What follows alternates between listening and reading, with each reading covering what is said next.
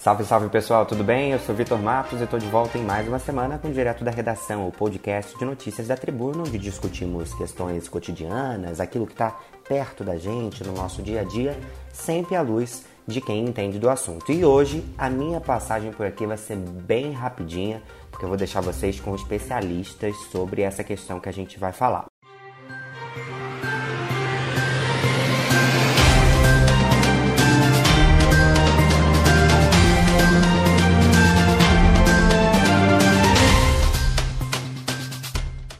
As festas de final de ano já estão batendo as nossas portas e a gente precisa ter atenção em relação aos hábitos, aos encontros, o que, que a gente vai fazer durante essas comemorações, porque estamos com pandemia rolando, não é isso, pessoal?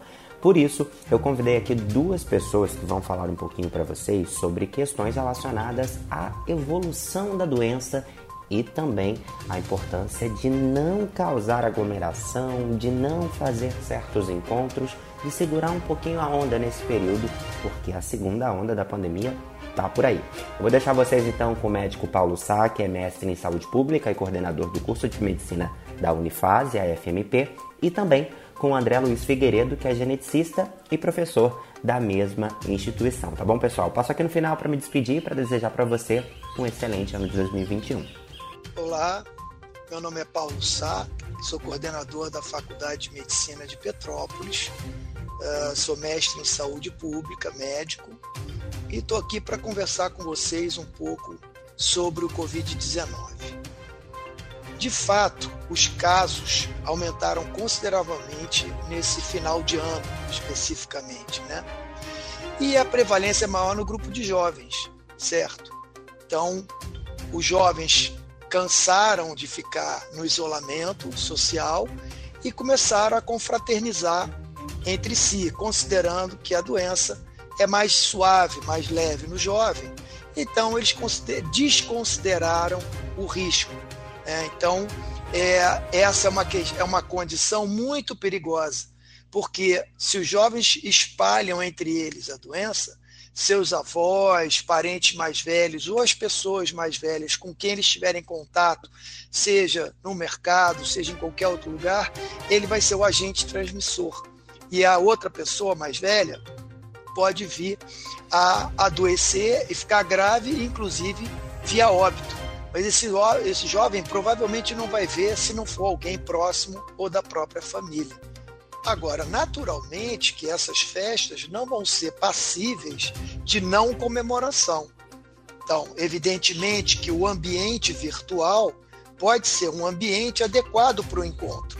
O encontro da família pelo Zoom, né? aquele núcleo familiar que já estava em contato permanece, os demais entram pelo Zoom e aproveitam a festa pelo Zoom, mas a festa precisa, requer, por exemplo, uma conta né, alguém que tem uma conta que fique mais horas, né? Senão vai ter que ficar abrindo e fechando, abrindo e fechando aquele encontro.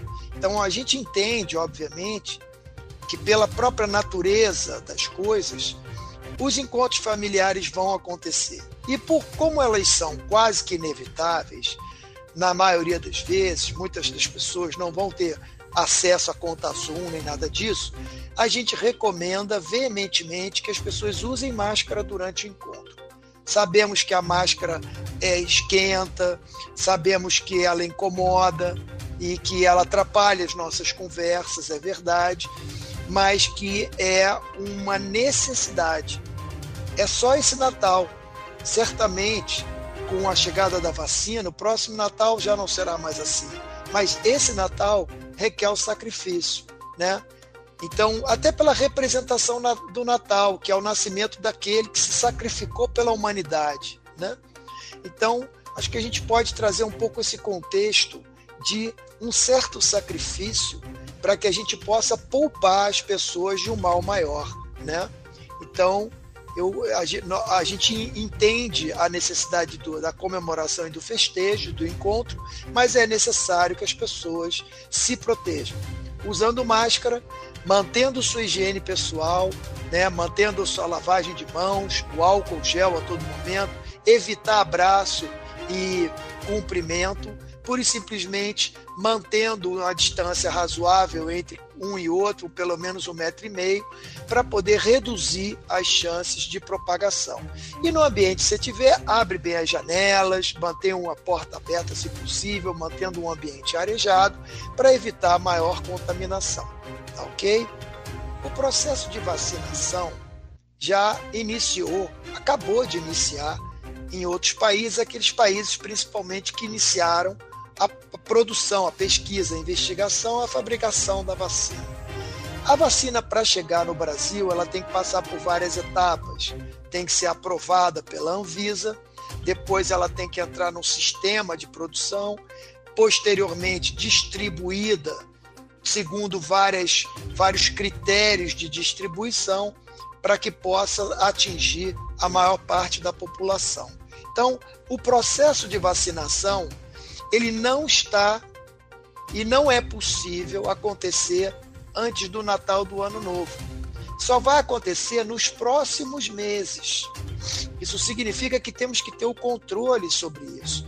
Temos que manter o nosso processo de isolamento, de distanciamento, de, higiene, de usar as máscaras, porque senão vamos colocar muita gente em risco, adoecimento e morte tão perto da vacina.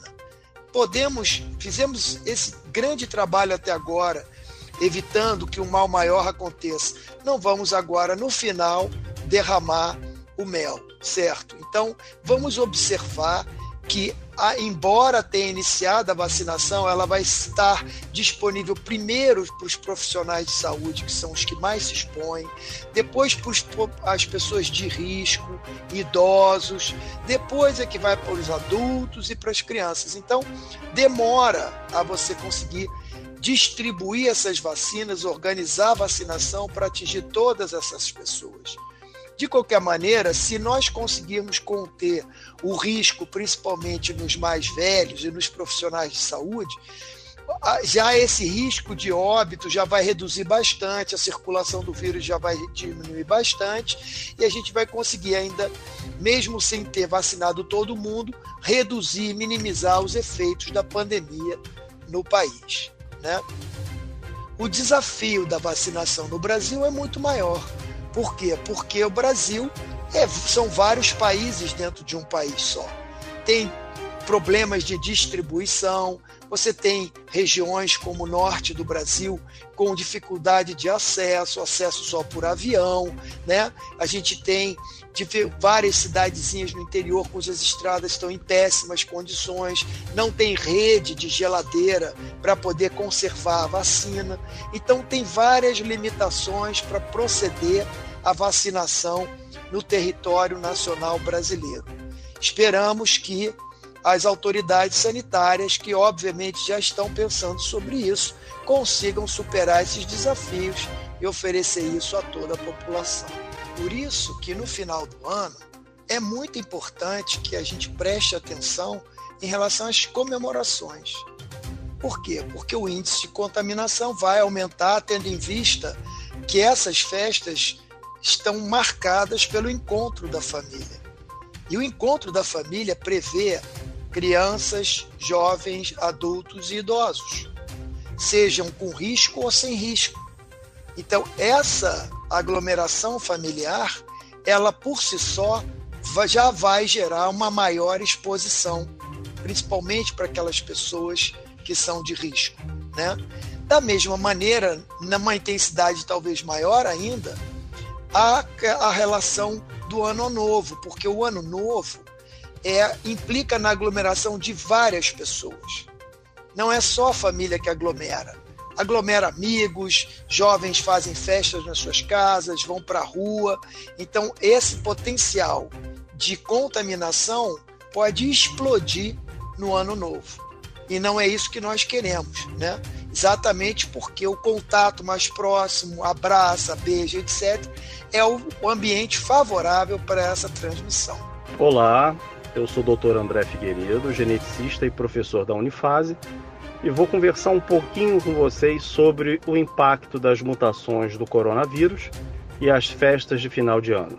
O vírus é, vem sofrendo mutações espontâneas é um processo natural, do, do, vindo do processo de evolução das espécies. Então é natural que o vírus sofra mutações sim.